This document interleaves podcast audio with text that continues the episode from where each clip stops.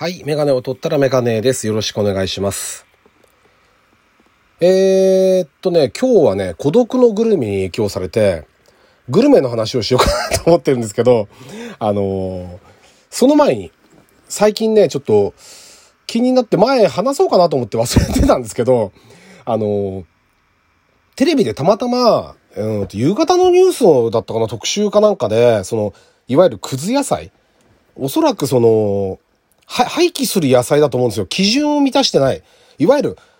食べられるけれども形が悪いとか、なんか一部傷んでるとかわかんないけど、なんかあるんですよね、きっと基準が。専門家じゃないからわかんないですけど、それに達していないものを、こう、どういう風に消費していくかとかっていう結構真面目な取り組みですよね。で、それをやっていて、その中の一つに、えっ、とね、そのくず野菜を切って、で、ピクルスにして、でね、おしゃれな瓶に詰めて、綺麗なんですけど、すごい見た目。で、それを売ってますっていうのがあったんだけど、なんか、そこじゃない気がするんですよね。そ、なんか、いいんだけど、別にいいんですよ。いいんだけど、あのーもうちょっとこうみんなの手に届くような、だからそうなっちゃうと思う。だって多分ね、お値段もそこそこになっちゃうだろうし、なんか、くず野菜だって意味があんまりなくなっちゃうんじゃないかなって思ったんですよね。なんか、その、普通の惣菜とかと違って、例えば、それが、シンボルみたいなもの。くず野菜だって、あの、だって言ったって、こんな風に生まれ変わるんです。その可能性の一つがこれですって言うんだったらいいんだけど、なんか、すっごい無理してる感じがして、なんか、なんか、くず野菜っていう言葉のコンプレックスに逆に負けちゃって、とんでもないジャンプしちゃったんじゃないかなっていう気が、ちょっとしちゃったんですよね。なんか見てて。それがなんかあの、変な違和感になってて、まあ、やってること自体は絶対的に正しいし、あの、いいことなんですけどね。ちょっと変な見方かもしれないけど、なんか、なんか東京行ったらそんなになっちゃったみたいなのに 近いものをちょっと感じたというか、うん、あの、ちょっと思いましたけどね。そこまで行かなくてもいいんじゃないかなって。っていうぐらいの温度感のグルメの話をしようかなと思ってるんですけど、グルメとかグルメ番組の話ですね。はい。というわけで第274回ですね。えー、ラジオにメガネ始めたいと思います。よろしくお願いします。はい。えー、でですね、孤独のグルメドラマ版を今見てるんですよ。もう結構長いシリーズなんで、今更って思われる方もいらっしゃると思うんですが、あの今見てて、で、今面白いんですよね。すごく。で、あのやっぱこれ何がすごいって、こう見るとグルメ番組にも見り見えるから、グルメに興味がある人も見るだろうし、ドラマが好きな人も見ると思うんですよ。まあ、そのいわゆるドラマもいろんなジャンルがあるから、あの、料理のドラマってのも結構あるじゃないですか。だから、そういう意味で興味を持って見た人もいると思うんですけど、見せ方としては全然今までにないものじゃないですか。一応この物語の主軸のドラマの部分はあるけれど、見せたいのは、なんかね、見せたいのは料料理というよりも、僕はね、食べてる松重さんを見せたいんじゃないかなと思うんですよね。なんか、作ってる人。あの食べてる姿を。あの、俳優ってこんなすごいんだと思うじゃないですか。ただ食べてるってすごい難しいと思うんですよ。まあ、一応、あの、何？心の声として、音声は流れてるけど、喋ってるのは？流れてるけど、あの、ひたすら食べるっていうことの演技の凄さこう、顔のちょっとしたこの、漏らす笑みとか、もうそうなんだけど、この、俳優ってこんなすごいんだと思いますよね。で、あくまでやっぱドラマだから、お店とかは実際ある店だし、料理も実際ある料理だと思うんですけど、値段はあんまり出さなかったりとか、あと、店主とかその従業員の方が本物じゃなくて、ドラマだから役者さんだったりとか、普通はそれ店主見せると思うんですけど、あの、見せないじゃないですか。だからそういうところもちょっと面白いなと思いますよね。だから、そういう意味では、あの、これと全く逆のパターンで思うまい店ですよね。中京テレビでしたっけ？で、あの、僕はこれたまたまね、第1回から見てて、で、なんでかっていうと、その前にやってた火曜サプライズっていう番組が好きで、まあ、いわゆるその、うん、番組の宣伝とかで来てる俳優さんとかがこう街をブラブラしながら飲食店に寄ってとかっていう、まあ、あるっちゃあるパターンなんだけど、でもそれが結構面白くてよくできてて、あのー、なんか好きだったんですよ、その番組が。そしたら、それが終わっちゃうって言って、なんだ終わっちゃうんだって思ってたら、これが始まって、第1回から見て結構驚きましたよね。見せ方としては全然こう、やっぱこれもちょっと変わってて、その、ヒュ、ヒューマン、何でしたっけ？でいわゆるドキュメンタリー要素なんですよね。ヒューマングルメンタリーって言ったかな？ドキュメンタリー要素が強くて、で、あの、まあ、確かにデカ盛りだったり安いとか、それがメインなんだけど、そうじゃなくて、その、働いてる人が店主、お店の店主がやっぱり変わってたりして、まあお客さんとの関係もそうだし、考え方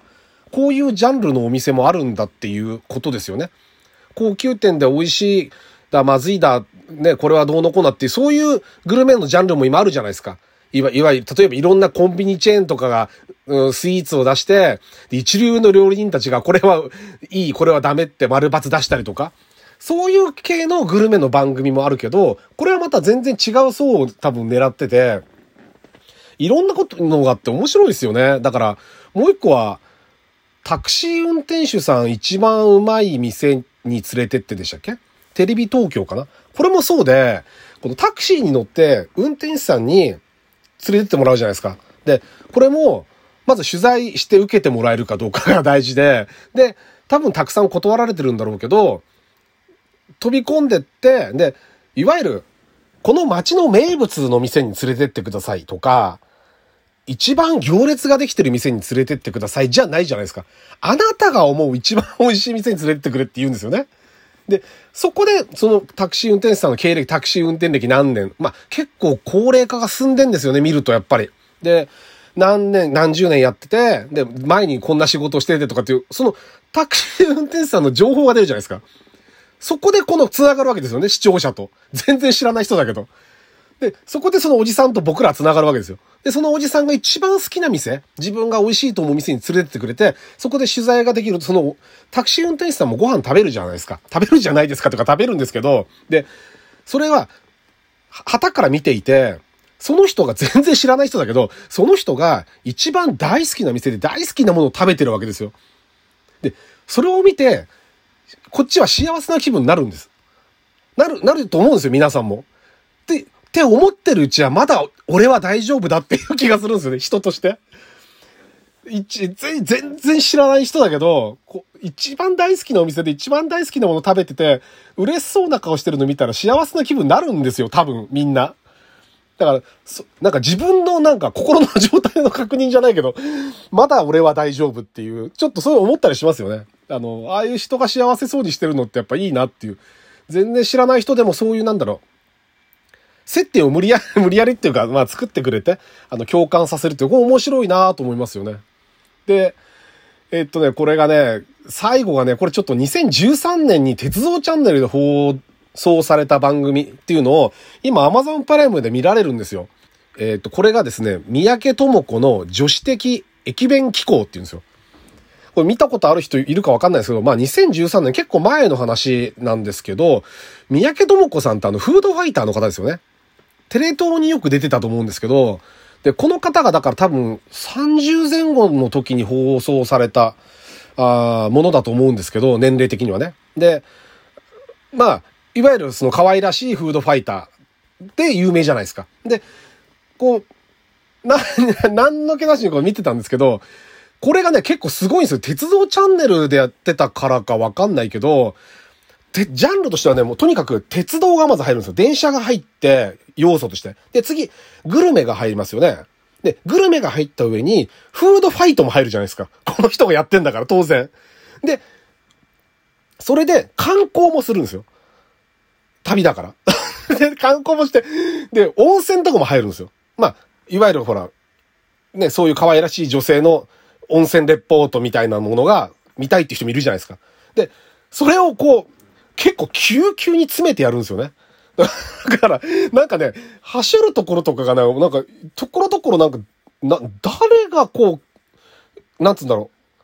う。編集を同じ人がしてるのかわかんないんだけど、電車をがっつり話する、おじさんとか説明してくれる人が電車のことをがっつり説明してるのを、は、はしょらないけど、別の駅に行った時のおじさんの話は、話はつきませんがって言って切られちゃってたりとか、なんかね、不安定でいいんですよね。全体的に。で、なんかでカメラのなんか撮り方も、カメラの性能もほら、やっぱり多分 CS の鉄道チャンネルそんな予算が多分ないんだと思うんですけど、なんかあの、画質もちょっと落ちてて、なんかね、なんとも言えないね、こうね、食べるときにすごい口をアップにするんですよ。普通そんなにアップにするっていうぐらい口元をアップにするんですよ。で、その撮り方とか画質とかがなんか、こう、なんて言えば、なんて言えばいいんだろうな、失礼がないように。成人向けの、あの、いわゆる動画あるじゃないですか。あれの導入部みたいな感じに見えるんです。見てると。これ、僕の偏見かもしれないけど、だから、テレビ東京、これちゃんとした、ほんと真面目な番組ですよ。真面目な旅番組なんだけど、なんかその雰囲気が、あの、なんかね、その、テレビ東京っていうよりはなんかソフトオンデマンドみたいな感じに見えるっていう、不思議な番組ですよね。今、全6話だかって今2話ぐらい見たんですけど、あのね、九州かなんか回ってるんですけど、ちょっとね、これ、面白いか面白い。まあ面白い要素もあるんですよ。弁当、例えば、じゃあ駅弁買いますって言って6個とか買っちゃいますからね。で、おまんじゅう食べてるんだけど、おまんじゅうも1箱って6個、5個入りだから6個入りだから全部食べちゃうんで、この人。やっぱフードファイターだから、その麺、麺とかその要素も必要じゃないですか。だからひたすらめ弁当は食べて観光して、忙しいですよね。で、電車の要素も必要だから SL とかの説明も聞いて、とか大変だったんじゃないかなってちょっと思いますね、見てて。あの、この頑張り、三宅さんの頑張りが見られて、とてもいいですね。あの、あんまり注目されてなかったんかしらわかんないけど、ぜひご覧になってみてください。はい。というわけで、メガネを取ったらメガネでした。ありがとうございました。